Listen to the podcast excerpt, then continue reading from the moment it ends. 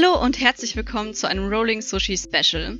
Heute mit dabei sind unser Chefredakteur Micha, Dr. Takuma Belmer von der Universität Heidelberg, Japan-Historiker und Autor des Buches Pearl Harbor, Japans Angriff und der Kriegseintritt der USA und ich bin Alea von der Literaturredaktion. Unser heutiges Thema, wie gesagt, ist Pearl Harbor. Ähm, das dürfte ja jeden eigentlich ein Begriff sein, ähm, was da passiert ist. Aber für die Leute, die es halt nicht wissen oder nicht ganz genau wissen, da haben wir jetzt eine kleine Einführung für euch. Genau, die Einführung übernehme ich, Takuma Melber von der Universität Heidelberg. Ich habe das Buch Pearl Harbor, Japans Angriff und der Kriegseintritt der USA geschrieben. Es handelt sich hier oder es geht hier um den japanischen Überraschungsangriff auf die US-Pazifikflotte ähm, in Pearl Harbor stationiert auf Hawaii am 7. Dezember 1941. Ähm, zugleich äh, ja, war das der Kriegseintritt der USA, wie es der Buchtitel auch sagt. Denn ähm, wir wissen ja alle, wir haben ja alle im Geschichtsunterricht gelernt, dass Deutschland ähm, den Zweiten Weltkrieg eröffnet hat. Ähm, so ist die, die europäische Sichtweise, darauf kommen wir sicherlich gleich zu sprechen, im, im Jahr 1939 mit dem Überfall auf Polen. Ähm, und die weitere Geschichte oder über das europäische ähm, Schlachtfeld sprechen wir jetzt ja gar nicht so genau. Die USA waren auf jeden Fall im Dezember 1941 noch nicht in den Krieg eingetreten. Also Winston Churchill und Großbritannien haben sich sehr darum bemüht, dass eben die USA auf Seiten Großbritanniens in den Krieg eintreten würden äh, oder sollten. Ähm, und äh, es gab aber in den USA tatsächlich eine öffentliche Debatte darüber, a, tritt man überhaupt in den Krieg ein? Und wenn ja, gab es tatsächlich auch Diskussionen darüber, auf welcher Seite tritt man eigentlich in den Krieg ein? Denn es gab gerade an der Ostküste, an der East Coast, äh, in, in Bundesstaaten wie Pennsylvania beispielsweise ja auch ähm, vergleichsweise viele ähm, ja, deutschstämmige oder, oder, oder ähm, Personen mit, mit deutschen Wurzeln, ähm, die sich als ja, stärker pro-deutsch gesehen haben und, auf, und eher dann sich auch auf Seite der, der Achse, so möchte ich es jetzt sagen, ähm, äh, verortet haben oder hätten. Also es war im Dezember 1941 unklar, a, tritt man in den Krieg ein und b, auf welcher Seite. Und durch den Überraschungsangriff ähm, Japans auf den US-Flottenstützpunkt Pearl Harbor wurde diese ganze Geschichte einfach katalysiert ähm, und hat dazu geführt eben, dass die USA in den Krieg eingetreten sind, nicht nur im Pazifik, nicht nur gegen Japan, sondern auch gegen, ähm, gegen Nazi-Deutschland in Europa. Und ähm, das mache ich in meinem Buch auch sehr deutlich. Also ohne den Kriegseintritt der, der USA, ähm, ist natürlich kontrafaktische Geschichtsschreibung, aber ohne den Kriegseintritt der USA, wer weiß, wie der Zweite Weltkrieg sonst verlaufen wäre. Äh, darüber kann man natürlich spekulieren, aber das war auf jeden Fall kriegsentscheidend, denn ähm, ohne den Eintritt der, der USA in den Krieg in Europa hätte der Krieg in Europa vermutlich äh, deutlich länger äh, gedauert ähm, oder wäre wär vielleicht ganz anders verlaufen. Und ähm, auch auch und gerade im asiatisch-pazifischen Raum konnte Japan nur durch die USA niedergerungen werden. Ich werde niemandem groß äh, erzählen müssen und erklären müssen, dass natürlich die beiden Atombombenabwürfe hier ganz, ganz äh, entscheidend waren und äh, ein, ein ganz großer, einen ganz großen Marker auch darstellen in, in der Weltgeschichte.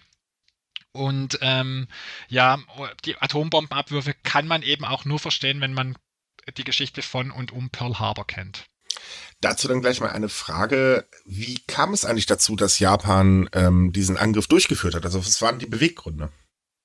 Ja, die Beweggründe, ähm, da, da, muss ich jetzt ein bisschen ausholen natürlich, äh, weil ich vermute, dass die meisten ähm, nicht ganz, oder ich weiß es nicht, jetzt hier in dem Format sind wahrscheinlich doch ein paar Leute natürlich äh, interessiert in japanische Geschichte und kennen sich etwas besser aus.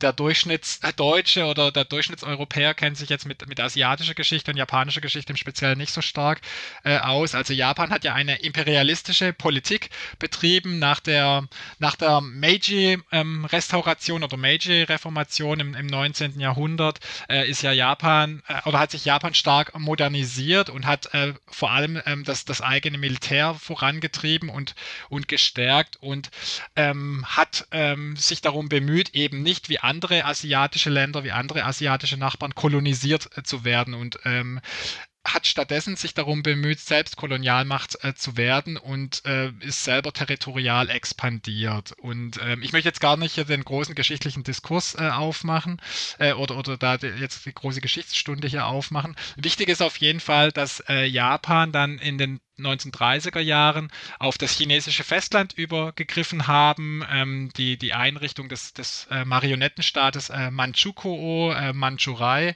ähm, ist hier zu nennen. Das ist ganz, ganz wichtig. Und dann eben ab 1937 die Eröffnung, die Eröffnung des äh, zweiten Sino-Japanischen Krieges. Also der lief ab 1937, ähm, ähm, also da seitdem schon einige Jahre bis eben ins Jahr 1941 hinein. Japan hatte hier einige Eroberungen gemacht, territoriale Eroberungen. Ähm, also bekannt ist ja beispielsweise auch äh, der, der, der Fall von, von Nanking, ähm, damals ähm, chinesische Hauptstadt und ähm, der, der, ja, die sogenannte äh, Vergewaltigung von, von Nanking, Rape of Nanking, hat, hat, ähm, eine, hat eine ähm, Autorin ihr Buch, äh, Iris Chang oder Iris Chang ähm, genannt. Ähm, ähm, sie, hat, die hat so ihr Buch äh, tituliert, äh, The Rape of Nanking, äh, denn die japanischen Truppen hatten damals in, in Nanking oder in Nanjing ähm, ja ganz, ganz äh, schlimme Gräueltaten verübt. da gab es Massenexekutionen und Vergewaltigungen und so weiter und so fort. Dagegen hat zum die Weltöffentlichkeit protestiert. Ähm, und ähm, allerdings äh, ja, interessanterweise muss, muss man jetzt retrospektiv sagen, war das dann noch nicht, äh, oder ist das noch nicht zum Anlass genommen worden, um äh, Japan den Krieg zu erklären. Ähm, man, also gerade die, die, westlichen Länder haben da vieles äh, erstmal beobachtet, also die weitere Entwicklung auf dem chinesischen äh, Festland und, und wie Japan hier vorgeht und haben sich auch so ein bisschen ja, das Ganze angeschaut, also wer geht hier im, im Kampf zwischen, zwischen China und, und, und Japan als Sieger hervor und das ist auch ein sehr komplexes Feld, dieser sino-japanische Krieg oder zweite zweite sino-japanische Krieg, weil auf chinesischer Seite wir es ja mit mehreren äh, Gruppierungen zu tun haben. Also zum einen die Truppen von Chiang Kai-shek, äh, von, von, der, von der Republik China ähm, und, und auf der anderen Seite eben die Ko Kommunisten, ähm, angeführt von, von Mao Zedong, äh, plus weitere lokale Warlords. Also es ist wirklich relativ komplex. Ähm, das ganze Spielfeld. Und äh, wichtig äh, zu verstehen ist eben, dass Japan um, um Expansion bemüht war. Äh, Japan wollte eben die Rohstoffe ähm, haben, also Zugriff auf Rohstoffe ähm, im, auf dem chinesischen Festland zum einen. Und zum anderen ging es auch um, ja, da, da gibt es einen ähm, zeitgenössischen Propagandabegriff, den wir hier ins Spiel bringen müssen. Es ging um, um Lebensraum, ja, also das ist ja ein Begriff, Lebensraum, den äh, wir auch äh, auch und gerade von der NS-Propaganda kennen. Und, äh, und in ähnlichem Jargon ähm, ja, hat sich auch äh, ja, Japans militärische Riege geäußert und, und Japans Politiker und Japans Propaganda geäußert. Also es ging darum, ähm, ja, das chinesische Festland so zu erobern, dass das eben auch Siedlungsraum wird für Japanerinnen und Japaner. Und äh, der Krieg war eben ins Stocken geraten im Dezember 1941 oder über das Jahr 1941 äh, hinaus. Also die japanischen Truppen kamen nicht kam nicht wirklich weiter. Ähm, äh, die japanischen Historiker sprechen ja auch von einer ja, Versumpfung des Krieges äh, ein Stück weit und dafür muss es, musste es eine Lösung äh, geben. Ähm, und Japan war eben darum bemüht, dass die bis dato erfolgten Eroberungen anerkannt würden also international internationale Anerkennung finden würden. Und ähm, darüber wurde eben auch und gerade in Washington mit den USA, mit Präsident äh, Roosevelt und äh, mit, mit Cordell Hull, dem ähm, ja, Außen, Außenminister ähm, der, der USA, wurde, wurde da verhandelt. Äh, und auch in Tokio liefen darüber Gespräche. Also der US-Botschafter hat hier mit der japanischen Regierung und anderen Mittelsmännern ähm, darüber gesprochen und verhandelt. Und ähm, die Amerikaner hatten eben ihre eigenen Interessen im auf dem chinesischen Festland. Also China wurde damals ähm, ähnlich vor allem als Wirtschaftsraum angesehen. Ja, also wir wissen ja alle, auch heute Japan, äh, ist China ja aufgrund schon ähm, allein, der, allein aufgrund der, der, der Größe des Landes, äh, sowohl äh, die, die Quantität der Bevölkerung ist ja wichtig, aber eben auch einfach die territoriale Größe. Das, allein deshalb ist China ein ganz, ganz wichtiger äh, Wirtschaftsmarkt. Und damals wurde China vor allem als Absatzmarkt auch gesehen, ja, dass man gesagt hat, also zum einen möchte man ähm, hier äh, Zugriff haben auf, auf ähm, Rohstoffe, auf Ressourcen, die es da gibt, zum einen, aber zum anderen hat man China als zukünftigen wichtigen Absatzmarkt gesehen, um eigene Güter dort ähm, auf lange Sicht verkaufen zu können auch. Ähm, und die USA wollten nicht so ohne weiteres eben China als Spielfeld den Japanern überlassen, so möchte ich es mal formulieren. Und deswegen gab es halt diesen Angriff auf Pearl Harbor. Also so als, als, nee Leute, das ist unseres, wir zeigen euch jetzt, dass wir gegenhalten.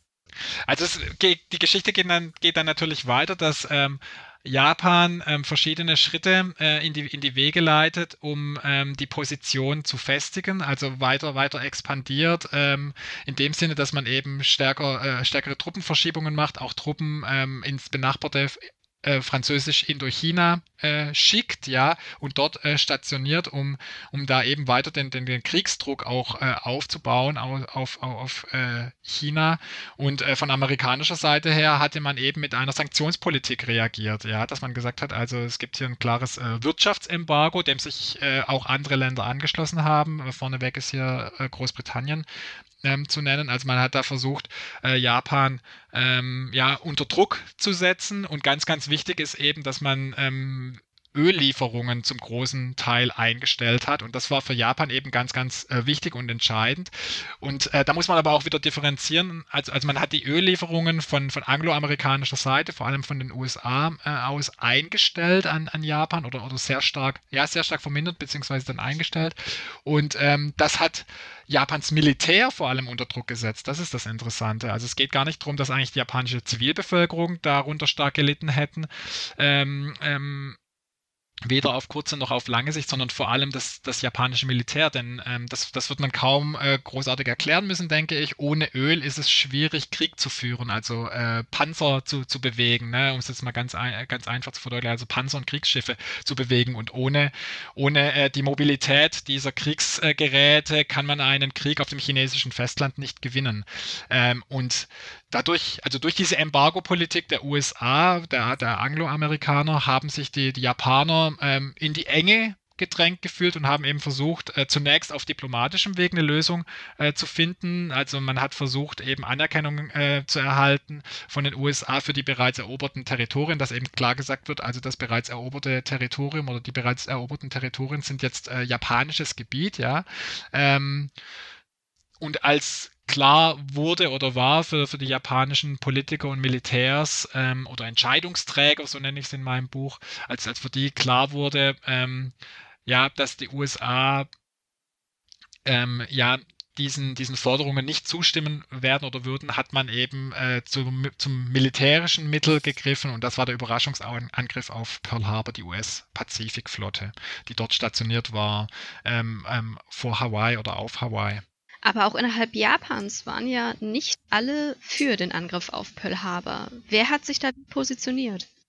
Ja, das ist natürlich ganz, ganz wichtig. Also das Wichtige ist ja vor allem, äh, wenn jetzt die Frage kommt, in Japan waren nicht alle für den Angriff auf Pearl Harbor. Man darf, das, man darf sich das ja nicht so vorstellen, als hätte es davor eine große Diskussion, eine öffentliche Diskussion gar gegeben, so nach dem Motto, wollen wir Pearl Harbor angreifen oder nicht, wollen wir den USA den Krieg erklären oder nicht. Denn das war ja, äh, wie, äh, wie, wie ich es ja auch in meinem Buch schreibe oder wie es allgemein auch genannt wird, ein Überraschungsangriff auf die US-Pazifikflotte, also ein, ein Kriegsplan wurde hier über, über Wochen und Monate hinaus ähm, ähm, im Geheimen ausgearbeitet von japanischen Militärs, um äh, die USA überraschend ähm, anzugreifen und ihnen einen überraschenden Schlag zu versetzen. Also die Überlegung war, dass man den USA eben einen Überraschungsschlag versetzt, die US-Pazifikflotte äh, so stark schädigt, dass man die USA zu einem ähm, ja, Verhandlungsfrieden im Prinzip äh, äh, bewegen kann, dass, dass die USA einlenken würden und, und den japanischen Forderungen ähm, zustimmen würden. Ne? Das, war, das war so die Idee darüber. Und es gab auch innerhalb der japanischen Militärs und auch innerhalb der japanischen Politiker, ähm, ja, ich, ich, ich benutze immer ganz gern das Bild von Tauben und Falken, wenn man so möchte. Ähm, also zum einen eben äh, die Tauben ähm, oder Tauben, ähm, das, das sind dann die japanischen äh, Flügel, die eben ähm, sich für eine friedliche Lösung, für eine diplomatische Lösung ausgesprochen haben, die gesagt haben, also ein Krieg mit den USA muss auf jeden Fall verhindert werden. Und zu, diesen, zu dieser Taubenfraktion zählte interessanterweise auch äh, Admiral Yamamoto, Yamamoto Isoroku, ähm, der, das Mastermind hinter dem Angriff von Pearl Harbor. Also das ist eine ganz, ganz, ähm, ganz, ganz verrückte Geschichte eigentlich. Die Person, die den die damit beauftragt wurde, den Angriff auf Pearl Harbor auszuarbeiten, den Kriegsplan, den Überraschungsangriffsplan auszuarbeiten für den Angriff auf Pearl Harbor. Diese Person selbst war eine sehr, sehr amerikafreundliche Person per se und äh, wollte eigentlich selbst überhaupt gar nicht äh, einen Krieg gegen die USA eröffnen, weil Admiral Yamamoto von vornherein klar war, so ein großes, starkes Land wie die USA kann man überhaupt nicht besiegen als vergleichsweise kleines Japan, denn äh, die USA haben ganz andere Mittel, haben ganz andere Ressourcen, das ist ein viel größeres Land, hat eine viel größere Bevölkerung, die können ganz andere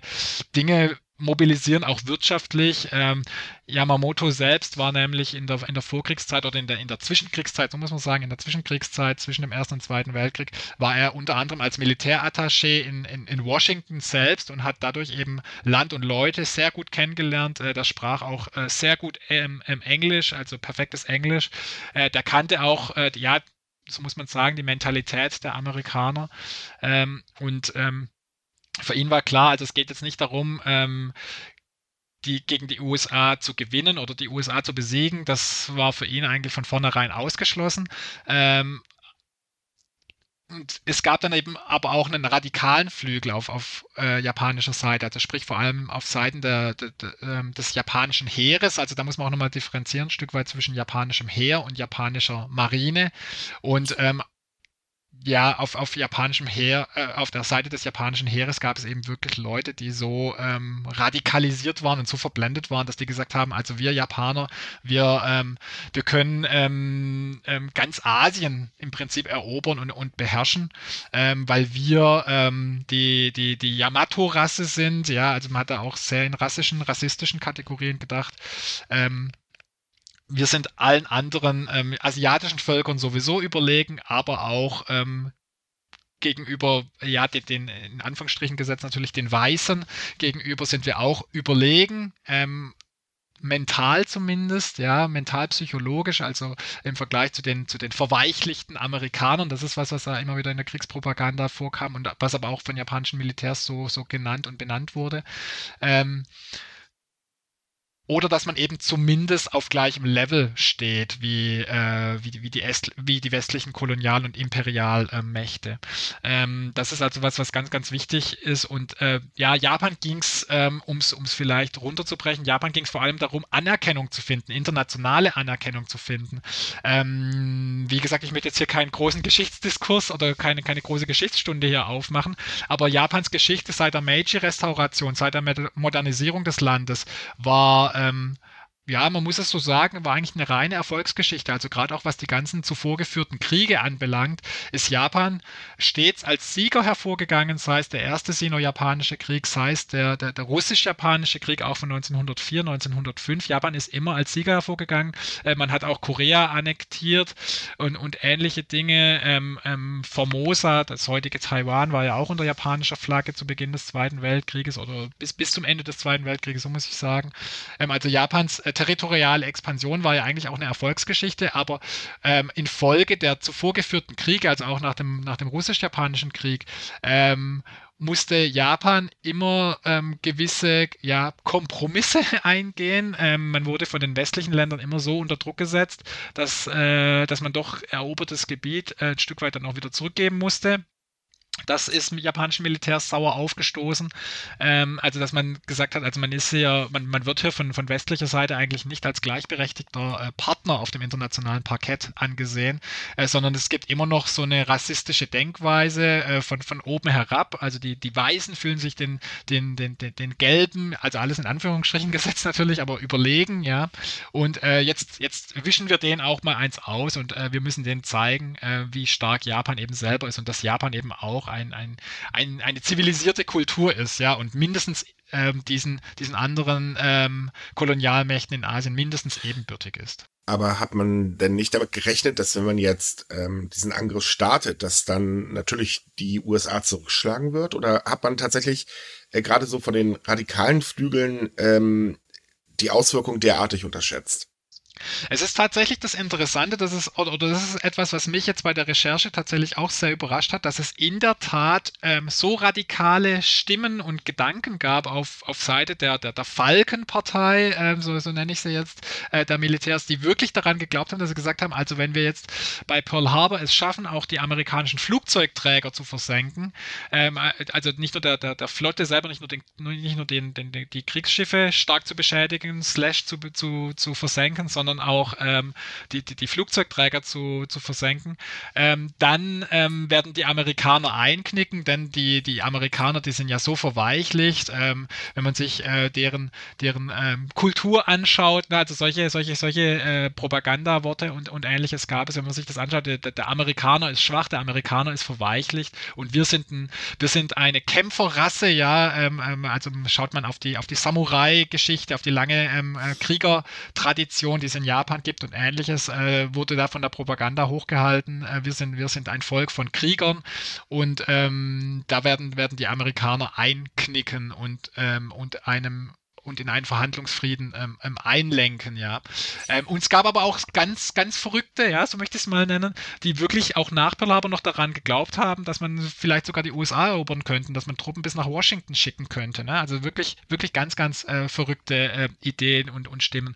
Aber ähm, die, die ja gemäßigteren Militärs und Politiker, die waren da schon auch ähm, realistischer. Die, also, also ich hatte ja gerade auch schon erwähnt, Admiral Yamamoto äh, ist da vorne weg zu nennen nennen, äh, dem, von, dem war von vornherein klar, dass man die USA nicht komplett niederringen würde, ähm, aber es ging eben darum, dass man ja, dass man einen langen Atem haben müsste im Krieg, äh, dass man also den USA erstmal einen sehr starken, schweren Schlag versetzt, dann in Südostasien so viel als möglich erobert, was ja auch äh, passiert ist im, im Winter und Frühjahr 1941, 42.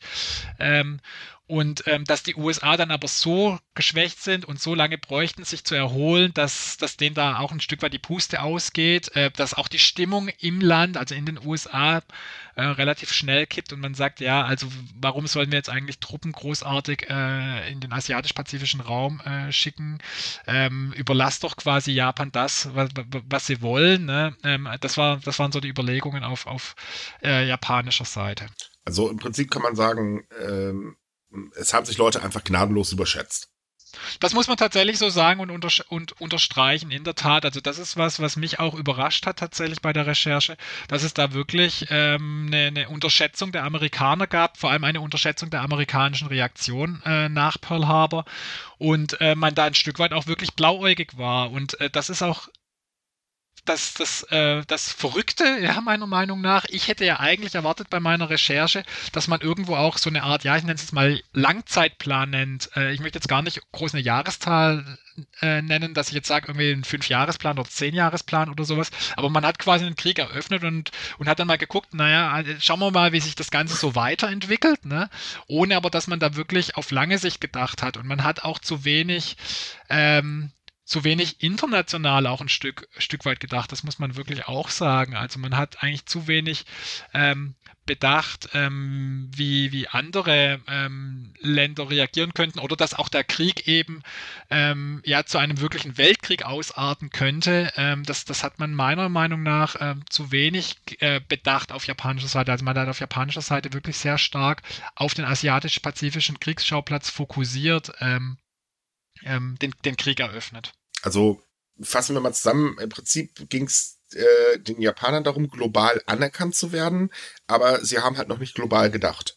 So kann man's, so könnte man es wirklich sehr gut und sehr schön ähm, ähm, zusammenfassen. Das ist ganz richtig. Und das Interessante ist ja auch, ähm, also dass sie gar nicht global gedacht hätten, da muss man natürlich auch vorsichtig sein, denn es gab ja auch den Drei-Mächte-Pakt, ja, den, ähm, also die sogenannte Achse Berlin, Rom, Tokio äh, mit, mit Italien, dem, dem, dem faschistischen Italien und Mussolini und dem nationalsozialistischen Deutschland mit, mit, mit äh, Hitler als in Anführungsstrichen Führer an der Spitze. Ähm, ähm, damit gab es ja, gab's ja den, den Drei-Mächte-Pakt und das Interessante ist aber eben, dass, ähm, dass es keine ja, Kriegskoordination oder Angriffskoordination dieser drei Mächte gab. Das ist eigentlich etwas, wo, was ich erwartet hätte, ja.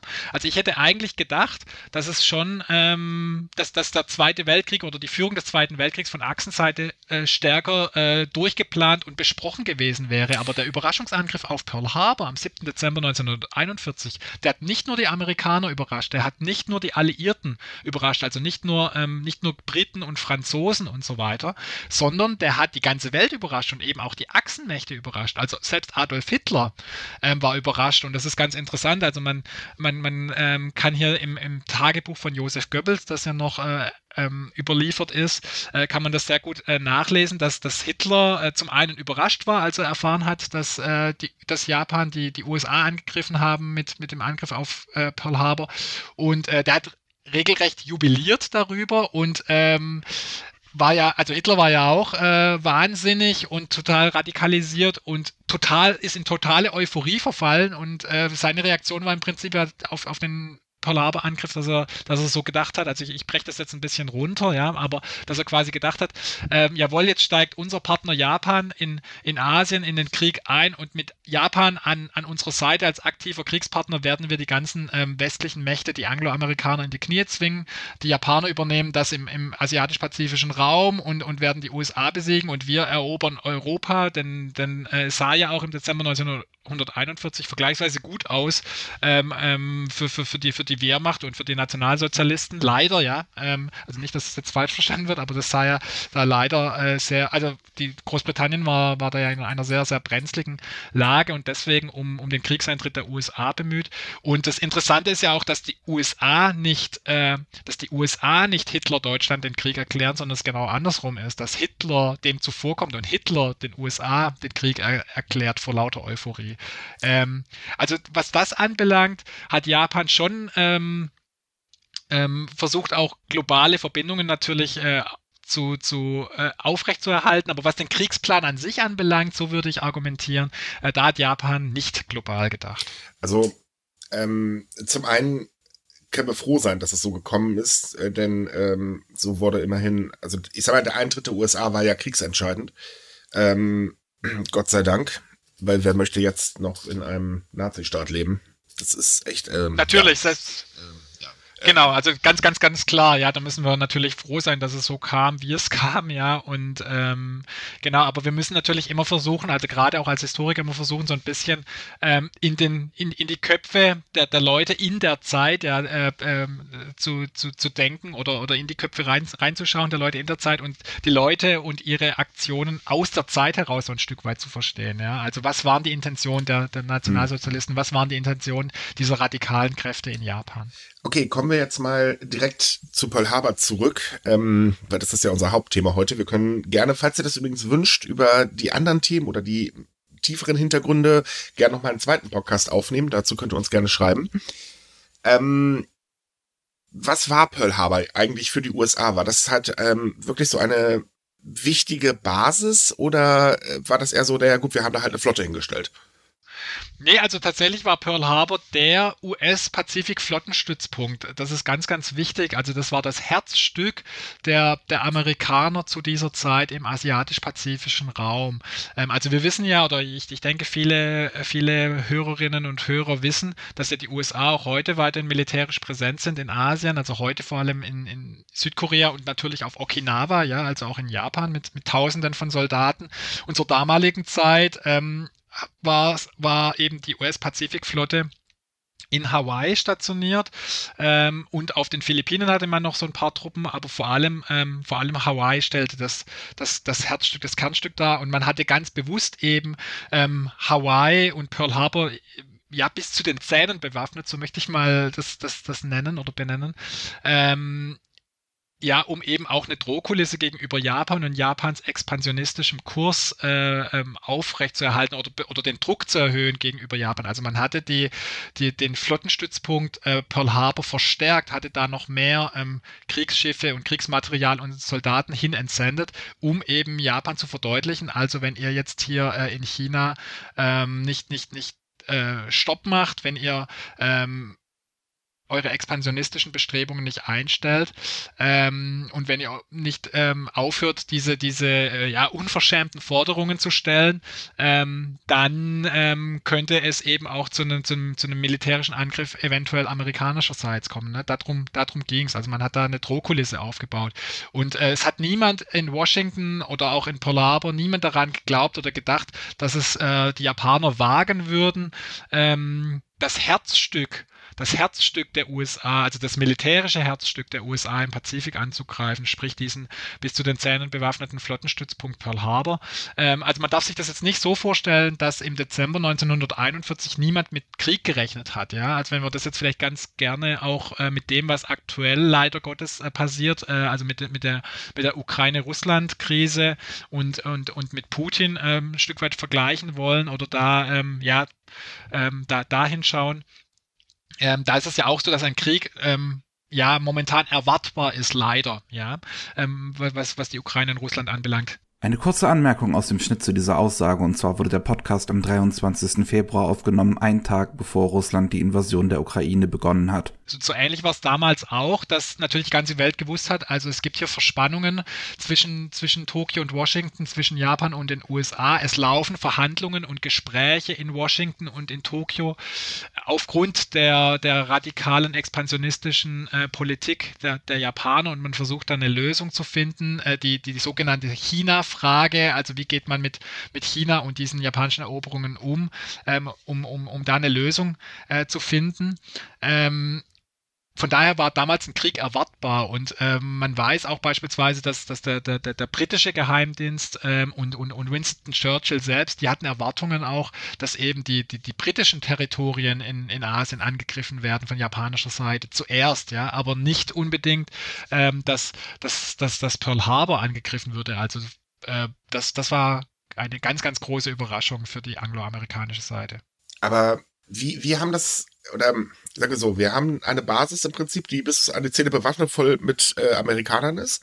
Und ähm, dann kommen halt Flugzeuge. Wieso wurde das nicht direkt bemerkt? Also, ähm, gut, ich bin jetzt eher so auf den heutigen Stand der Technik. Ähm, da würde das wahrscheinlich gar nicht mehr so möglich sein. Aber wie konnte das damals überhaupt passieren? Waren die USA so dermaßen davon überzeugt, naja, hier ist alles sicher, da wird schon keiner ankommen? Oder ähm, ja, war einfach allgemein der Schutz vernachlässigt worden? Ja, also man muss zum einen natürlich sagen, dass die technischen Mittel zur damaligen Zeit andere waren als heute. Also heute sind wir ja global vernetzt äh, über das Internet vor allem und wir können heute äh, auch hier aus, aus Deutschland heraus irgendwie ähm, ähm, ja gefühlt eine Kamera irgendwo anklicken, die, in, die, die in, Honolulu, in Honolulu hängt und äh, können dann sehen, was da auf der Straße so vor sich geht, äh, so ungefähr, ne? oder über Satellitenbilder und ähnliches. Äh, derartige Technologien standen ja zur damaligen Zeit noch nicht zur Verfügung, aber was es natürlich gab, war Ge Geheimdienstarbeit und es lief viel über, über, äh, über den Funkverkehr, über Telegrafenverkehr ähm, ähm, ab. Aber insgesamt war eben da, waren die Kommunikationskanäle langsamer, es hat alles viel, viel schneller gedauert. Ähm, ähm am schnellsten ging es eben über übers Telegrafieren. Ähm, und auch die Radartechnologie war noch in, in, in ja, vergleichsweise Kinderschuhen, so muss man sagen. Ähm, und der Zweite Weltkrieg war eben auch ein Krieg der Geheimdienste, äh, ein Krieg von, von Intelligence-Arbeit. Und da hat man versucht, sich gegenseitig auch ein Stück weit immer wieder ja hinters Licht zu führen oder Fehlinformationen auch zu streuen. Und ähm, als die Japaner ähm, ihre Vorbereitung gemacht haben für Pearl Harbor ähm, und, und die, die, die Kido Butai, also die Angriffsflotte, ähm, in, in See gestochen ist und man die losgeschickt hat, hat man aus Tokio heraus ganz bewusst falsche Funksprüche auch gesendet und hat die so versendet, dass es der amerikanische Geheimdienst auch ab, abfangen kann. Ja, ähm, hat er hat er ganz bewusst falsche Fährten gestreut. Also man hat da Funksprüche abgesetzt, dass das eine Schlachtschiff sich noch hier und da und dort befinden würde, also also noch in japanischen Gewässern. Dabei waren die schon längst auf hoher See und unterwegs äh, gen, gen Pearl Harbor. Also ähm, ähm, da hat man eben wie gesagt Fehlinformationen gestreut. Das haben die Japaner gut gemacht, wenn man so möchte. Ja. Ähm, und der amerikanische Geheimdienst äh, war, kam da nicht hinterher. Und ähm, diese, diese ganzen Funksprüche, die wurden ja damals auch noch ähm, verschlüsselt. Und da gab es unterschiedliche Funkcodes äh, für den diplomatischen Funkverkehr zum einen oder Telegrafenverkehr zum einen und für den militärischen ähm, ähm, Kommunikationsverkehr zum anderen. Und den Amerikanern war es gelungen, diesen diplomatischen äh, Funkverkehr ähm, ja, zu knacken, diesen Code zu knacken und den mitzulesen. Also was zwischen, zwischen Honolulu und Tokio oder zwischen Washington und Tokio ausgetauscht wurde, darüber wussten die, die, die Amerikaner vergleichsweise gut Bescheid oder konnten mitlesen, insofern sie äh, Ressourcen dafür hatten. Also das war dann wieder das nächste Problem. Man hatte auf amerikanischer Seite ähm, ja äh, zu wenig Leute, die die ähm, japanische Schrift in, in, in, ins Englische übertragen und übersetzen konnte. So einfach muss man sagen. Also da hat einfach die, die, die amerikanische Politik gepennt, wenn man so möchte. Denn man war ja auch mit, mit Tokio und mit Japan noch nicht im Krieg. Deswegen hatte man das auch ein Stück weit äh, vernachlässigt. Und ähm, das ist, ist auch das Tragische. Ähm, äh, ist, also, also die Amerikaner hatten beispielsweise auch ähm, den, den Funkverkehr in dem der, der Angriff auf Pearl Harbor bekannt gemacht wurde oder bekannt wurde, den hatten die ja tatsächlich auch abgefangen. Allerdings ähm, wurde der eben nicht unmittelbar ähm, übersetzt, sondern eben erst später ins Englische übersetzt, also nach dem Angriff äh, auf Pearl Harbor, als es schon viel zu spät war. Ähm, Darüber hat beispielsweise ein amerikanischer Journalist, das ist Robert Stinnett, ein Buch geschrieben. Der hat äh, diese Dokumente auch gefunden und der hat auch ganz, ganz richtig eben geschrieben, dass die Amerikaner das ja abgefangen hätten. Das stimmt ja alles, aber er hat damals in seinem Buch äh, dummerweise für ihn, ja, hat er nicht beachtet, wann denn ähm, diese, diese Dokumente ähm, tatsächlich ins Englische übersetzt wurden. Und das war eben weit nach, nach dem Angriff auf Pearl Harbor. Und ähm, also man, man sieht da die, die, Ameri die Japaner, ähm, haben es zum einen gut, gut gemacht, ähm, haben, haben den ganzen äh, Angriff auf den Flottenstützpunkt Pearl Harbor auch minutiös durchgeplant. Das war auch kein reiner Fliegerangriff, sondern da waren auch ähm, U-Boote involviert und eben ähm, ganz wichtig als, als neue Kriegstechnologie äh, Flugzeugträger, die man gen, gen Pearl Harbor entsandt hat, um von, von denen aus eben die, die, die Angriffswellen, also die, die, die Fliegerstaffeln äh, zu entsenden. Und ähm, diese Truppen hatten den Angriff auf Pearl Harbor ähm, ähm, vor Kagoshima ähm, trainiert vor allem. Also Kagoshima ähm, oder die Bucht von Kagoshima ist ganz ähnlich eben wie die, wie die Bucht von, von, ähm, von Pearl Harbor von Hawaii, vergleichsweise seichtes, seichtes Gewässer auch.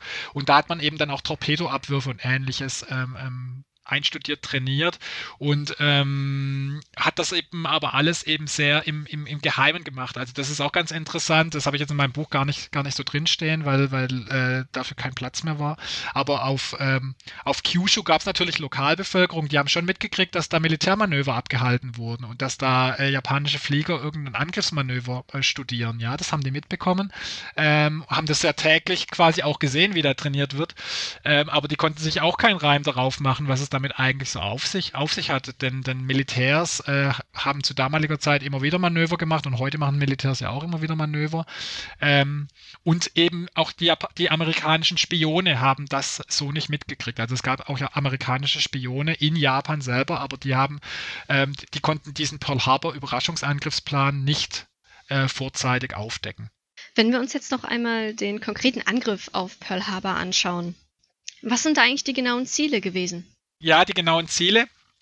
Ähm, also ein, ein wichtiges Ziel war ähm, vor allem oder auch äh, die amerikanischen Flugzeugträger zu versenken, die sich im Pazifik befanden. Und das ist aber auch was, was in meinem Buch, denke ich, oder hoffe ich, ganz gut rauskommt. Auf jeden Fall. Ja, ähm, ähm, dass, dass ähm, die Japaner oder dass man damals selbst nicht, also wirklich nicht genau gewusst hatte, wie viel, ähm, wie viel Schiffe und wie viel Flugzeugträger sich überhaupt auch äh, dort befinden. Ne? Ähm, also die Japaner hatten dort auch einen, einen, einen Spion vor Ort, ähm, sprich die, die japanische Botschaft in Honolulu hatte einen Spion vor Ort, der da, ähm, der da ähm, täglich äh, spioniert hat und täglich dann auch ähm, zurückgefunkt hat, welche Schiffe sich denn ähm, vor Ort befinden und ähnliches, aber der hat teilweise auch, auch Fehlinformationen nach Tokio zurückgesandt, ähm, weil er teilweise Schiffe für Flugzeugträger gehalten hat, die gar keine Flugzeugträger waren und ähnliches. Und es ging vor allem darum, eben die Flugzeugträger zu versenken, aber eben auch äh, Schlacht, die Schlachtschiffe, ähm, die, die dort vor Anker lagen, zu versenken. Und letzteres ist, ist zu einem guten Teil ja schon gelungen. Also es sind ja auch äh, über 2400 amerikanische äh, Soldaten ähm, ähm, ums Leben gekommen und äh, man hat auch die Fliegerstaffeln, die, die amerikanischen, ähm, vernichtet. Aber die Flugzeugträger waren eben äh, an, am Angriffsvormittag selber nicht verankert. Die waren eben ausgelaufen gewesen und nicht, äh, nicht im Hafen gewesen und dadurch hat man die nicht erwischt. Und ähm, schreibe ich ja in meinem Buch auch, ähm, also Japan hat in zwei Angriffswellen agiert und hat mit diesen zwei Angriffswellen Großteil der, der amerikanischen Flugzeuge ähm, vernichtet und ähm, also, also auch wirklich gänzlich zerstört und auch ähm, amerikanische Schlachtschiffe zum Sinken gebracht. Am bekanntesten ist davon ist da die, die USS Arizona, wo sich heute auch das Pearl Harbor Memorial ähm, befindet. Ähm, aber hat äh, die, die Schlachtschiffe auch nicht, oder die Flotte, die amerikanische, die im Hafen lag, nicht gänzlich zerstört. Ja, also viele Schlachtschiffe, wenn auch stark beschädigt, konnten vergleichsweise schnell auch wieder repariert werden. Ähm, die Flugzeugträger hat man, wie gesagt, nicht erwischt und ähm, das schreibe ich in meinem Buch ja auch. Also vielleicht hätten die, die Japaner noch über eine dritte Angriffswelle nachdenken sollen oder müssen, äh, dass sie zum einen sich äh, auf die Suche hätten machen sollen nach den Flugzeugträgern, also, also sind die irgendwo noch in, im, im, weiteren Gewässer und einen dieser Flugzeugträger hätte man da durchaus auch erwischen können, die USS Enterprise, die auf dem Rückweg nach, nach Pearl Harbor war. Ähm, beziehungsweise hätte man auch die, die, die Werften und ähm, ja, die, die, die, ja, also vor allem die Werften und die Öltanks, ähm, die sich auf Honolulu äh, befanden, die hätte man japanischerseits eigentlich auch zerstören äh, können slash müssen, beziehungsweise wäre ja auch denkbar gewesen, dass man eben komplett versucht, Hawaii einzunehmen, also dass man wirklich auch Infanterietruppen mit entsendet gen Hawaii und, und äh, die Insel ja, schlicht und ergreifend erobert. Ja, das wäre eigentlich ein viel, viel größerer, viel, viel stärkerer Schlag gewesen. Aber ähm, davor haben die, die japanischen Militärplaner äh, zurückgescheut. Ähm, ähm, denn man hat ja selber ein relativ riskantes Manöver damals äh, gemacht, indem man hier die, die, die Kido Butai entsendet hat äh, mit, mit eigenen Flugzeugträgern. Man hat eigentlich, man hat alle Flugzeugträger, die man, die man selbst hatte, äh, gen Pearl Harbor entsendet und war froh, dass nach zwei Angriffswellen die eigenen Flugzeugträger, von denen man aus die, die, die Fliegerstaffeln entsendet hatte, dass die von amerikanischer Seite nicht entdeckt wurden und nicht angegriffen wurden. Und äh, Vizeadmiral Nagumo, der äh, die Kido Butai ähm, ähm, kommandierte, der den Befehl äh, hatte vor Ort, ähm, der hat sich dann auch entschieden, nach diesen zwei erfolgreichen Angriffswellen, ähm, jetzt, jetzt fahren wir nach Hause, ja, bis hierhin und nicht weiter. Das ist genug. Und auch Admiral Yamamoto hat, hat sich auf Nagumo verlassen, ja, und hat gesagt, okay, ähm, äh, wenn das so ist, dass die zwei Angriffswellen so erfolgreich waren, dann ähm, ähm, dann, dann, dann, dann fahren wir jetzt nach Hause. Und ähm, wie gesagt, also Militärhistoriker, gerade die amerikanischen Kollegen, ähm, ähm, da gibt es schon viele Stimmen, die sagen, Gott sei Dank natürlich, ne, retrospektiv betrachtet, Gott sei Dank haben die Japaner nicht noch eine dritte Angriffswelle gestartet und die, die Werften zerstört ähm, und, und oder, oder die Insel gar, gar ganz eingenommen. Also das hätte man natürlich, letzteres hätte man natürlich von vornherein planen müssen.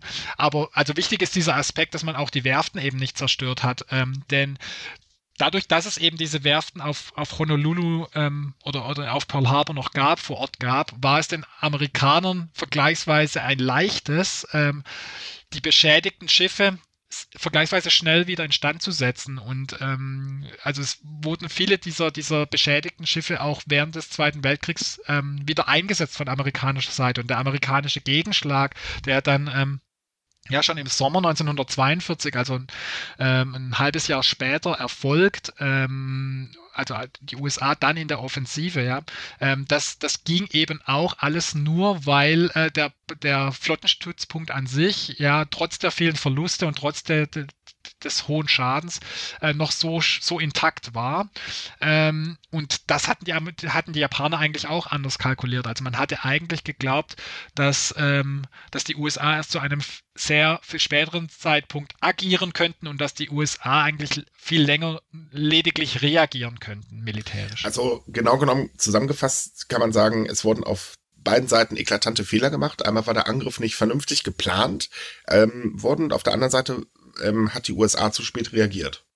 Ja, wobei ich bei ersterem Punkt, also der, der japanische Angriff war nicht vernünftig geplant. Der Angriff an sich ist eigentlich, muss man fast sagen, nahezu äh, perfekt abgelaufen, außer ja. dass eben die anvisierten Ziele nicht da waren. Also die äh, Schlachtschiffe, die da waren, die, äh, also, also, oder, oder ich muss es anders sagen, das, was man so in der Planung drin hatte, ähm, das ist eigentlich alles gelungen. Nur war dieser, dieser Ursprungsplan oder der eigentliche Plan hatte, hatte eben nicht mit eingeschlossen, dass man beispielsweise die Insel komplett einnimmt, ja, äh, was, was ja durchaus ein Szenario gewesen wäre, oder eben, dass man auch die, die ganzen ähm, Werften und, und Öltanks zerstört, ja. Also so weit hat man einfach nicht gedacht. Also von daher, ja, stimmt's, äh, war, war, der, war der Plan äh, nicht perfekt ähm, äh, oder, oder unzureichend, äh, Gott sei Dank. Und äh, auf amerikanischer Seite, ja, ähm, muss man tatsächlich sagen, da hat, da hat vor allem der Geheimdienst, die Human Intelligence, ähm, versagt äh, oder Intelligence Services haben da, haben da versagt. Ähm, und vor allem haben die Amerikaner auch ein Stück weit an Selbstüberheblichkeit und, und äh, Selbstüberschätzung gelitten. Ähm, also man hatte da wirklich so ein Überlegenheitsgefühl, auch ein rassistisch bedingtes Überlegenheitsgefühl, das würde ich durchaus so, so äh, bezeichnen wollen gegenüber den Japanern. Ähm, also man hat die, die Japaner schlicht und ergreifend massiv unterschätzt, auch militärisch unterschätzt. Ähm, also es war ja beispielsweise auch bekannt, dass die Japaner im russisch-japanischen Krieg 1904, 1905 1905 ähm, als Sieger hervorgegangen sind. Und da hat, haben aber die, die Amerikaner ähm, dahingehend argumentiert, dass sie gesagt haben, naja, das ist Japan aber auch nur gelungen, weil der, der, der russische Bär sowieso schon auf tönernen Füßen stand und ähm, das, das haben die Japaner vor allem geschafft, weil die Russen so schwach sind, aber nicht, weil die Japaner so stark sind, ja. Also man ja. hat Japan da wirklich über, über, über, über mehrere Jahre hinweg, äh, so muss man es deutlich sagen, unterschätzt, ja, und das eben auch aus rassistischen Gründen. Gut, dann kommen wir doch jetzt mal zur Neuzeit, also zur aktuellen Zeit. Ähm, die USA haben ja einen Hang dazu, alles eigentlich ein bisschen zu romantisieren, was mal stattgefunden hat. Ähm, inwiefern oder was wurde aus Pearl Harbor geschichtlich in der USA eigentlich gemacht? Pearl Harbor hatte ganz, ganz lange eigentlich eine Funktion inne, ähm, die 9-11 inne hat für uns heute. Also als, als ganz, ganz großer äh, Marker in der eigenen Geschichtsschreibung. Also so nach dem Motto, es ist was passiert, ähm, äh, die USA wurden angegriffen, hinterhältig angegriffen, äh, man war in einem Augenblick nicht wehrhaft und, äh, und unaufmerksam. Und sowas darf uns nie wieder passieren. Ja? Also wir müssen aus Pearl Harbor lernen, sowas darf den USA nie wieder passieren. Wir müssen eigentlich immer wehrhaft sein und bleiben. Das ist was, äh, das vor allem sehr ja, nationalkonservative Kräfte in den USA hochhalten. Und ähm, wir haben ja oft in Deutschland kein Verständnis dafür, ähm, warum zum Beispiel die, warum es äh, in, in amerikanischen Süd äh, Südbundesstaaten vor allem ähm, ähm, Gesetze gibt, dass, dass jeder Bürger äh, sich, sich bewaffnen kann ohne weiteres. Und das hat ein Stück weit oder wurde ein Stück weit auch durch, durch Pearl Harbor weiter befördert und bekräftigt, äh, dass eben auch im Kleinen ja der amerikanische Mann oder die amerikanische Familie wehrhaft sein soll alle Zeit und, und, und ähm, dass, dass, e, dass es eben nicht zu einem weiteren Pearl Harbor oder zu weiteren Pearl Harbor kommen kann oder darf. Dann hatte Pearl Harbor natürlich auch die Funktion inne in der amerikanischen Geschichtsschreibung sehr lange, ähm, dass man mit Pearl Harbor die Atombombenabwürfe gerechtfertigt hat, ja, denn ähm, Natürlich äh, sind sich Amerikaner darüber auch im Klaren gewesen, dass, äh, dass die, die Atombomben ganz, ganz schlimme, grausame, schreckliche, inhumane Waffen waren und dass es sich hier auch um, um ja, Kriegsverbrechen an, an japanischer Zivilbevölkerung äh, handelt, ja oder handelte. Aber man hat es eben dann lange mit Pearl Harbor eben gerechtfertigt. Äh, oder tut es auch heute noch, ja, muss man ja tatsächlich sagen. Tut es auch heute noch, äh, dass man sagt, naja, ähm, Hiroshima und Nagasaki hätte es nicht gegeben, hätten die Japaner nicht uns so hinterhältig angegriffen, ja. Äh, also die, die Japaner sind selber schuld. Ähm, ne, um es mal so runterzubrechen, die Japaner sind selber schuld für ihre Atombombenabwürfe. Ähm, und, und Pearl Harbor ist, ist, ist der Grund dafür. Ähm, und ähm, das, das ist ja das, das Interessante auch. Äh, vor, vor sechs Jahren ähm, hat Barack Obama Hiroshima besucht und hat sich nicht für die Atombombenabwürfe entschuldigt ähm, in, in seiner Rede. Ähm, so wie es, wie es die japanische Regierung erwartet hätte. Und andererseits hat äh, Premierminister Abe Shinzo äh, mit Barack Obama gemeinsam ähm, Pearl Harbor besucht, um dort äh, dem, dem, Angriff und der, und der Kriegsopfer ähm, beiderseitigen Kriegsopfer oder aller Kriegsopfer äh, des, des Pazifikkriegs äh, zu gedenken. Und ähm, dort blieb auch eine Entschuldigung japanischerseits für Pearl Harbor aus, was jetzt die Amerikaner wiederum erwartet hätten. Und da wird eben gegenseitig immer so argumentiert, dass man sagt, naja, also ihr müsst euch erstmal für Pearl Harbor entschuldigen, also ihr Japaner müsst euch erstmal für Pearl Harbor entschuldigen, dann entschuldigen wir uns auch für die Atombombenabwürfe und andersrum sagen die Japaner, nee, nee, nee, es müssen sich zunächst ähm, die Amerikaner für die, für die Atombombenabwürfe für die unmen unmenschlichen Atombombenabwürfe äh, entschuldigen. Das ist ja ein ganz anderes Kaliber gewesen an Waffen. Man hatte ja auch, ein, auch die Zivilbevölkerung, ähm, man hat ja auch äh, zivile Ziele gehabt und, und die Zivil Zivilbevölkerung angegriffen. Ähm, und, und argumentiert eben so. Ne? Also das eine ist quasi der, der, der, ja, ich nenne es jetzt mal chronologische Ansatz, dass man sagt, was war zuerst, was war zuerst und was folgte daraufhin. Und das andere ist dann der Ansatz, dass man sagt, wir müssen doch mal gucken, um was für Ziele hat es sich eigentlich gehandelt, ziviles Ziel versus militärisches Ziel.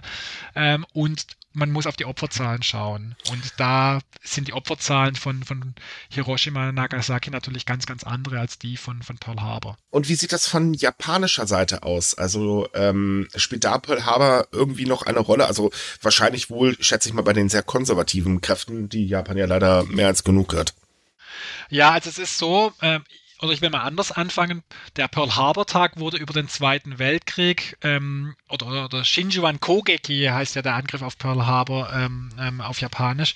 Ähm, also diesem, diesem Angriff wurde während der Kriegszeit äh, jährlich gedacht und das auch in allen japanisch besetzten Gebieten beispielsweise auch. Also Japan hat ja äh, große Teile Südostasiens oder ganz Südostasien, wenn man so will, äh, besetzt gehalten. Ähm, und und äh, ich habe selber eine, eine Studie geschrieben zur japanischen Besatzung von, von äh, Malaya, der malaiischen Halbinsel und Singapur. Und in Singapur wurde bis, äh, bis ähm, 1944, ähm, also bis, bis de, einschließlich Dezember 1944 jährlich immer an Pearl Harbor gedacht. Äh, also von der Kriegspropaganda her. Und auch nach dem Zweiten Weltkrieg, also auch unmittelbar nach dem Zweiten Weltkrieg, haben tatsächlich Veteranenverbände, vor allem diejenigen, die, ähm, die selber am Pearl Harbor Angriff äh, beteiligt waren, aber auch andere japanische Veteranenverbände, also von, anderen Einheiten, äh, die haben auch noch den Pearl Harbor Tag und den Pearl Harbor Angriff tatsächlich gedacht, ja. Ähm, denn ähm, wenn man sich die japanische Militärgeschichte anschaut, dann ist der Angriff auf Pearl Harbor, wenn man so möchte, ja, der, der, der größte Erfolg gewesen, ja. Ähm, neben, neben, dem, äh, neben der Schlacht von Tsushima im russisch-japanischen Krieg. Also, dass es hier gelungen ist, ähm, ja, ähm, jetzt eine, eine, eine, weiße Macht ähm, oder eine westliche Macht jetzt nicht gänzlich zu besiegen im Fall von Pearl Harbor, aber einen ganz, ganz vehementen Schlag zu versetzen. Also es war schon ein großes Ausrufezeichen, was man da äh, gesetzt hat. Und heute gibt es natürlich noch so ein paar Wirkköpfe, so möchte ich die mal deutlich bezeichnen, also Nationalkonservative, die auch heute noch äh, am, am, am, am Tag von Pearl Harbor ähm, ja so extrem sind, dass sie beispielsweise den Yasukuni Jinja, also den Yasukuni-Schrein ähm, im Herzen Tokios ähm, aufsuchen, ganz bewusst an diesem Tag aufsuchen, um eben diesem Kriegsereignis zu, zu gedenken. Allerdings muss man auch dazu sagen, also das haben, hat die Veteran Veteranengeneration noch stärker gemacht. Ähm, ähm, die sind ja am Aussterben aus biologischen Gründen. Ähm, ähm, also es gibt ja immer weniger, ähm, es gibt ja immer weniger Personen, die selber an, an Kriegshandlungen äh, beteiligt äh, waren, die, die heute noch leben. Ähm, aber ja, es ist tatsächlich noch so, also ich habe das selber tatsächlich auch erlebt, dass es auch, ja, junge japanische Militärhistoriker gibt äh, oder auch Leute, die gar nichts eigentlich mit, mit, äh, mit Geschichte im, Prof im, professionellen Sinn, also, also sprich als Geschichtswissenschaftler zu tun haben, ähm, die, wenn es dann, dann darum geht, dass man über, über das amerikanisch-japanische Verhältnis spricht, dass die dann sagen, ja, da haben wir, da haben wir es doch den USA mal gezeigt, ne? da, da haben wir denen was ausgewischt und ähm, da waren wir mal für, für, für einen Moment militärisch überlegen und ähm, ähm, später hat man das auch oft so, hat man oft gesagt, naja, also wir waren mal für einen Moment militärisch überlegen und in den, in den goldenen 80er, 90er Jahren ähm, ähm, ähm, ist, ist die Überlegenheit ähm, ähm, wirtschaftlich ein Stück weit. Und interessanterweise wird eben Pearl Harbor immer auch als ein Ausgangspunkt gesehen für die, für die oder als ein wichtiger Meilenstein, vielleicht nicht als Ausgangspunkt, aber als ein wichtiger Meilenstein in der japanisch-amerikanischen äh, Geschichte oder in den Beziehungen, der, in, in den japanisch-amerikanischen Beziehungen, dass man eben sagt, ähm, natürlich war das schlimm, was an Pearl Harbor passiert ist und was nach Pearl Harbor passiert ist, also von Pearl Harbor bis zu den Atombombenabwürfen. Und ähm, die, die, und Japan wurde ja dann danach äh, von, von, von den Alliierten, aber primär eben oder fast, fast ausschließlich von den USA besetzt, über Jahre besetzt behalten, bis, bis in die frühen 1950er Jahre hinein. Ähm, also bis man dann 1951 beschlossen hat, dass, dass man die, die äh, Besatzung Japans aufgibt ähm, und 1952 Japan dann wieder frei war, wenn man so möchte. Und ähm, Japan hat ja seitdem sehr, sehr gute ähm, Beziehungen zu, zu, ähm, zu den USA und äh, es gibt durchaus Stimmen in Japan, die dann sagen, also wenn Pearl Harbor nicht gewesen wäre, wer weiß, wie die Rolle Japans in der Welt, also in Asien, aber auch in der Welt heute ausschauen würde. Wir müssen uns, wir müssen schon fast dankbar für Pearl Harbor sein, ne? denn ohne Pearl Harbor hätte es die amerikanische Besatzung vielleicht nicht gegeben, dann hätten wir heute vielleicht auch nicht äh, amerikanische Soldaten in Japan, die einen Sicherheitsfaktor auch darstellen für, für, Japan, ja. Also es gibt natürlich starke Proteste auch gegen, gegen, gegen amerikanische Militärpräsenz in Japan, aber es gibt durchaus auch Stimmen und nicht zu knapp, die, die sagen, wir, wir müssen dankbar dafür sein, dass die USA äh, uns schützen, ja. Uns also schützen vor, vor, vor potenziellen Feinden. Ähm, mal auf die aktuelle Zeit ähm, oder auf die jetzige Situation vor allen Dingen runterzubrechen, ist es tatsächlich so, ähm, dass gerade aus der japanischen Politik mittlerweile sehr stark auch tatsächlich vermehrt aus der Bevölkerung äh, es zu hören ist, dass man, ähm, wenn die USA nicht in Japan wäre, dass man ein ganz großes Problem mit China hat, weil die Befürchtung, dass ähm, China territoriale Ansprüche stellt, sind halt mittlerweile ziemlich groß in Japan.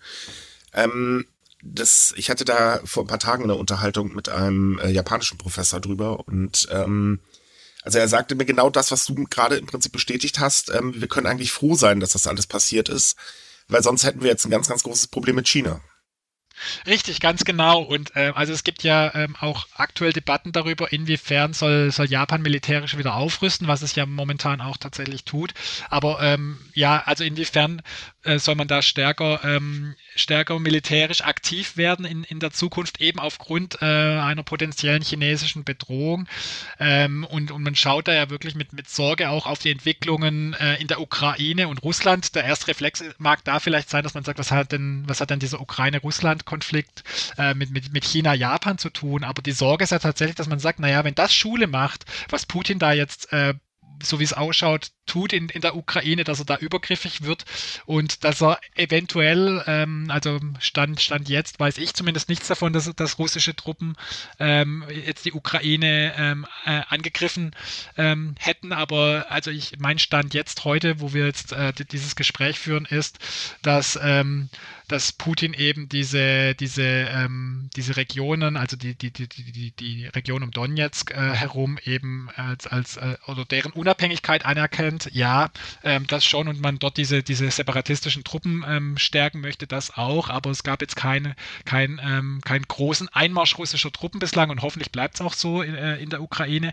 Aber falls es zu sowas kommen sollte und der Westen da tatenlos zuschauen sollte, ähm, dann könnte es ja sein, dass China ähnlich reagiert und vielleicht gegenüber ähm, Taiwan, ja, das ist ja die Sorge, gegenüber Taiwan äh, übergriffig wird und, und Taiwan äh, in, in ähnlicher Form dann ähm, ähm, angreifen und erobern könnte. Und dann wäre vielleicht Japan dann das könnte dann das nächste Ziel sein, ne? Also in, in dieser Logik äh, jetzt gedacht.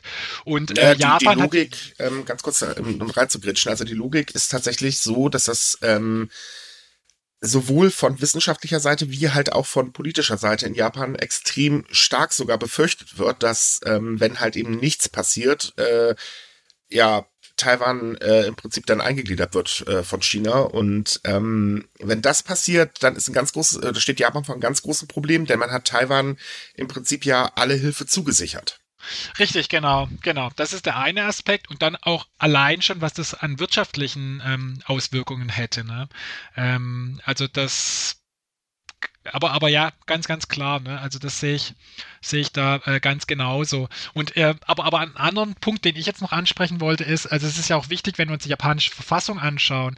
Japan ist ja selbst das Land, das sich als stärk, am stärksten in der Nachkriegszeit als das äh, ja pazifistische Land schlechthin äh, dargestellt hat und hingestellt hat. Also es gibt ja auch beispielsweise einen Grund, warum das japanische Militär sich als GA-Tai, also als Selbstverteidigungsarmee äh, bezeichnet. Ja, also es, man sagt, okay, man, man, man darf ein Militär unterhalten, aber eben rein zu, zu, zu Selbstverteidigungszwecken.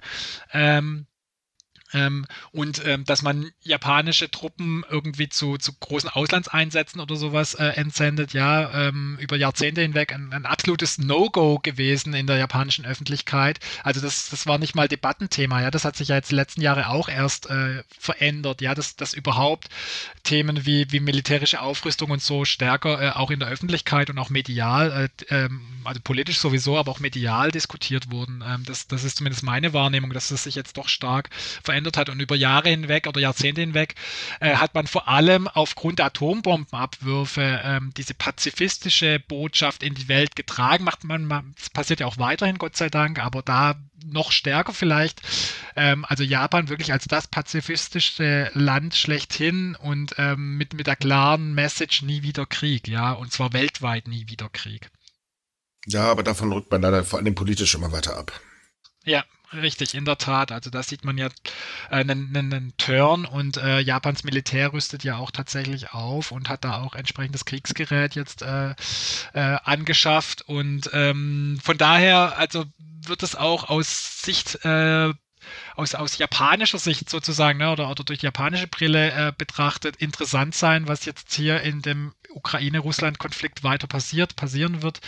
Ähm, also es, dieser Ukraine-Russland-Konflikt hat, hat definitiv globale Auswirkungen. Ja, der ist auch nicht rein auf, auf, auf Europa beschränkt, ähm, sondern der wirkt sich auch wirklich auf, auf Japan ähm, aus, genau. Ja, die Welt fällt langsam wieder auseinander. Sehr schade. Ja, in der Tat. So, ähm, zum Abschluss hätte ich dann noch die Frage, ähm, weil wir waren ja schon ein bisschen bei der Romantisierung. Es sind natürlich, äh, oder es ist ja klar, dass Hollywood sich irgendwann auch drauf stürzt. Wir alle kennen ja wahrscheinlich den Film Pearl Harbor, ähm, der ja wahrscheinlich geschichtlich doch äh, eher, na, sagen wir mal, nicht ganz so zutreffend ist. Und es gibt ja auch noch viele, viele andere Filme. Inwiefern hat sich das denn auf beiden Seiten eigentlich medial ausgewirkt? Also jetzt äh, wirklich in Form vom Film? Ja, also der Pearl Harbor Angriff hat sich in Form von Filmen natürlich ähm, ausgewirkt. Ja, ähm, also das Interessante ist, äh, dass auf amerikanischer Seite oder, oder auf beiden Seiten tatsächlich Aufnahmen oder Bilder, die aus der Kriegszeit selber stammen, also sprich äh, Dokumentar, ähm, Filmaufnahmen, die haben eigentlich die unmittelbare Nachkriegszeit noch relativ stark äh, beherrscht, also die Kriegszeit sowieso, was, was jetzt wenig äh, überrascht. Äh, also wirklich ähm, in, in, Form von ja, Kriegspropagandafilmen, so muss man es nennen. Ähm, ähm, also die Amerikaner haben während des Krieges natürlich äh, Filme produziert, vor allem für die amerikanischen Soldaten, aber auch für die amerikanische Öffentlichkeit, um zu sagen, hier aufgrund von Pearl Harbor, aufgrund dieser schrecklichen Ereignisse führen wir Krieg, ja, also um der Bevölkerung und den Soldaten zu erklären, wofür, wofür kämpft ihr eigentlich hier im asiatisch-pazifischen Raum, der ja doch vergleichsweise weit weg ist äh, von, von, von den USA. Ähm, und dann wurde das, wurde, wurde Pearl Harbor medial natürlich auch äh, in, den, in, in, den Jahrzehnten der, der Nachkriegszeit ähm, ähm, behandelt und bedient. Und jetzt wurde ja hier der Film angesprochen, der vor, äh, es sind jetzt 25 Jahre, 26 Jahre ähm, ähm, in die Kinos kam, mit, mit äh, unter anderem Ben Affleck in einer der Hauptrollen. Und da würde ich auch ganz richtig sagen, also das ist halt, ja, vor allem, das ist ein Hollywood-Blockbuster, das ist ein Actionfilm, da, da fliegt viel durch die Luft und da knallt viel und so weiter und so fort. Ähm, aber da spielt ja der Angriff auf Pearl Harbor selber tatsächlich nur eine untergeordnete Rolle. Also da bildet da einen Rahmen, aber aber also ich sage bei dem Film immer ganz gerne, ähm, das könnte auch in einem ganz anderen Setting sein, denn da geht es um eine Dreiecksbeziehung, das ist, da geht es um, um, um, um, ja, um, um Liebe vor allem, ja, eine Liebesgeschichte steht da im Vordergrund. Und äh, natürlich aber auch die patriotische Message, ähm, die, die die USA in vielen äh, Filmen haben, also die, die, die Selbstglorifizierung und Heroisierung äh, der eigenen Nation. Das hat man aber auch in Filmen wie, also die jetzt wirklich nichts mit, mit, mit, mit Geschichte zu tun haben. Ähm, also das hat man ja auch in dem Independence Day-Film mit, mit Will Smith in, in ähnlicher Form oder so. Ja, ne? die großen Weltretter. Genau, der große Weltretter, ne? Äh, World Police, so ein bisschen, ähm, genau. Ähm, aber einen Film, den ich so ein bisschen hervorheben möchte, ist vielleicht der Film aus dem Jahr 1970, äh, Tora, Tora, Tora, der aber sicherlich auch dem, den, den Hörerinnen und Hörern ähm, bekannt ist oder manchen bekannt sein wird. Ähm, weil das eine Produktion war, ähm, 1970, da sprechen wir also von 25 Jahren nach Kriegsende, ähm, das war eine japanisch-amerikanische Co-Produktion, dieser Tora Tora Film, äh, Tora Tora Tora Film. Ähm, also eben auch mit japanischen ähm, ähm, Schauspielerinnen und Schauspielern. Ähm, in Japan wurde nämlich davor ein, ein Pearl Harbor Film, der, der aber international unbekannt ist, ähm, ähm, gedreht und das, das haben amerikanische Produzenten gesehen, haben gesagt, ja, es würde doch jetzt mal Sinn machen und ist auch an der Zeit, 25 Jahre nach Kriegsende, dass man da mal eine, eine amerikanisch-japanische Co-Produktion macht. Und unter anderem ähm, hatte man dann auch Kontakt zu Kurosawa Akira äh, aufgenommen, der, der ja mit Sicherheit bekannt ist. Ähm, der hätte da eigentlich ähm, filmisches Material noch liefern sollen, hat das aber nicht gemacht und dann dadurch hat man es dann in, in, in die Hände anderer Leute ähm, gegeben. Ähm, aber da wurde ganz bewusst also versucht, ein, ein, dass, dass man da einen großen Film macht und dieser Film ist auch sehr wichtig und sehr sehr bedeutend und aus meiner Sicht auch ein Stück weit gelungen, eben weil man es geschafft hat, den von japanischer, aber auch amerikanischer Seite recht prominent äh, zu besetzen mit Schauspielern und äh, der, der auch äh, beide Seiten doch äh, doch einigermaßen gut äh, ver vertritt und die Denkweisen bei, bei, der, bei der Seite ganz gut darstellt, also die zeitgenössischen Denkweisen. Und weil der aber auch so äh, Momente drin hat, also auch so starke Sätze drin hat, die sich ein Stück weit auch verselbstständigt haben, das muss man auch sagen. Also der, der Film endet damit, also die Leute, die den Film kennen, werden das jetzt sicherlich auch kennen oder werden vielleicht auch einfach nur diesen Satz kennen, ähm, dass das Yamamoto am Ende ähm, sagt, ähm, wir haben jetzt mit dem, mit dem Pearl Harbor Angriff haben wir jetzt einen schlafenden Riesen geweckt, also sprich die USA geweckt, ja. Äh, und das ist so ein Satz, der stammt aus diesem Film, der, wir wissen nicht, ähm, oder ja, also ich, ich wüsste nicht und auch meine Historiker Kolleginnen und Kollegen wüssten jetzt nicht, wo dieser Satz herkommt. Also wir haben keine Quelle, dass, dass Yamamoto diesen Satz genauso gesagt hätte oder auch in ähnlicher Form so gesagt hätte, sondern das stammt von diesem Film. Aber das ist ein Satz, der immer wieder auch in späteren Produktionen ähm, tatsächlich aufgegriffen wurde und sich da wiederfindet. Und auch in diesem äh, Pearl Harbor Blockbuster wurde dieser Satz wieder Yamamoto in den Mund gelegt. Also das ist auch ganz interessant, wo man dann sieht, ähm, also äh, solche Filme können dann ganz eigene Dynamiken, Dynamiken und ein Eigenleben äh, ent entwickeln entwickeln und äh, mir kam es schon unter, dass ich äh, Yamamoto-Biografien gelesen habe oder auch Artikel gelesen habe zu Polarbor und dieser Satz genau so sich wiederfindet, äh, als ob Yamamoto den zeitgenössisch gesagt hätte. Und das wissen wir aber nicht. Ja? Und, hm. also das, das auch nun mal so als, als ein Beispiel. Und äh, Pearl Harbor ist bleibt und wird auch immer ein präsentes Thema sein in den USA und hat nochmal so ein bisschen Rückenwind erhalten, tragischerweise, muss man sagen, durch, durch 9-11, durch, ähm, durch die terroristischen Anschläge auf die Twin Towers ähm, in, in New York. Ähm, und da wurde, wurde in, der, in der amerikanischen Presse dann eben auch stark von einem zweiten Pearl Harbor gesprochen, also äh, und, und, das auch wieder ein Stück weit in Erinnerung äh, gerufen, denn die, die, die, die jüngere Generation, die Nachkriegsgeneration, für die ist Pearl Harbor natürlich vergleichsweise weit weg gewesen und für die war 9-11 ein Schockmoment.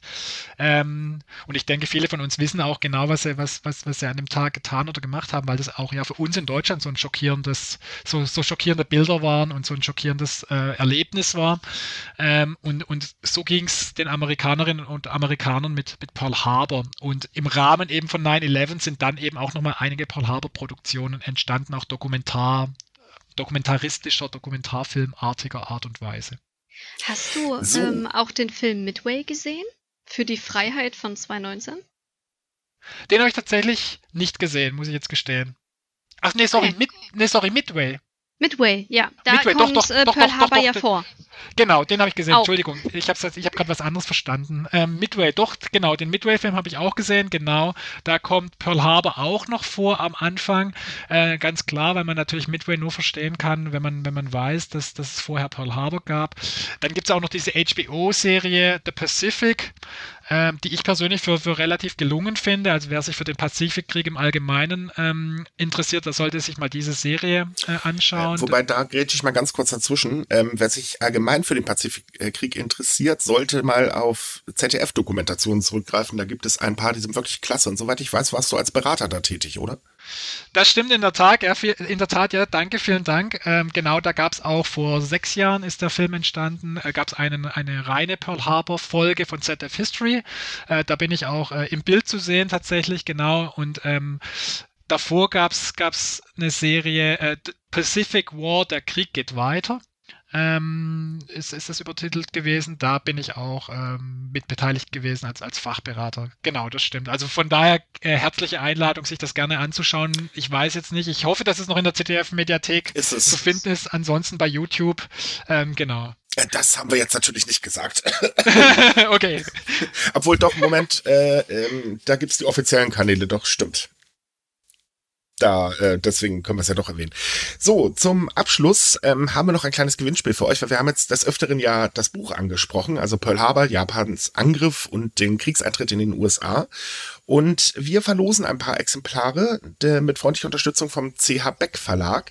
Schreibt uns einfach eine E-Mail an gewinnspiel.sumika.com das reicht schon vollkommen aus und ähm, ja, wir verlosen das dann in den nächsten Tagen Alles weitere zum Gewinnspiel findet ihr in der Podcast-Beschreibung oder auf dem passenden, äh, im passenden Artikel bei subikai.com.